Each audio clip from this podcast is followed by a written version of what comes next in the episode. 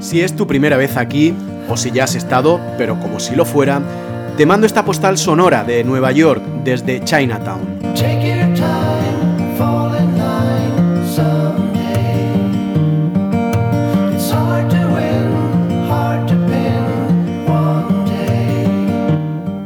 Chinatown es irreductible, tanto que manzana a manzana va conquistando terreno. Hacia el norte se lo quitan a Little Italy y hacia el este a los judíos del Lower East Side.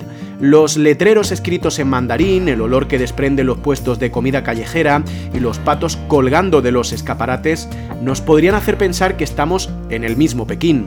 Al doblar a la derecha de Mott Street y llegar a Grand, te encuentras con la agradable sorpresa de uno de los muchos locales de masajes que hay en el barrio.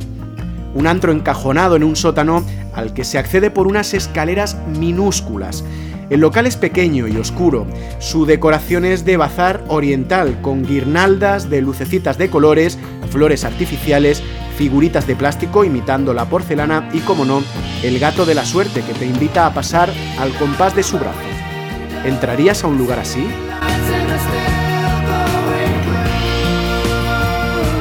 En casa te enseñan a anteponer el orden al caos, el plan a la improvisación, Apolo a Dionisio. Doblar simétricamente las sábanas, colocar el papel higiénico siempre del mismo lado, organizar la ropa del armario por colores. Esa obsesión puede provocar que le pongas etiquetas a todo, incluso a las relaciones, hasta que conoces a alguien que hace que todo salte por los aires. Ella, tan canción del verano, y tú tan sinfonía de Beethoven. Ella tan barroco, y tú tan renacimiento. Pero gracias a esa persona aprendes que 2 más 2 a veces no son 4, que el vaso no tiene por qué estar siempre medio lleno o medio vacío, y que la vida es todo eso que hay entre el blanco y el negro. Pero también puede que haya excepciones que confirmen la regla y por tanto que podéis ser esos extraños polos opuestos que no terminan por atraerse. No pasa nada. Gracias por escucharme. Un abrazo desde Nueva York.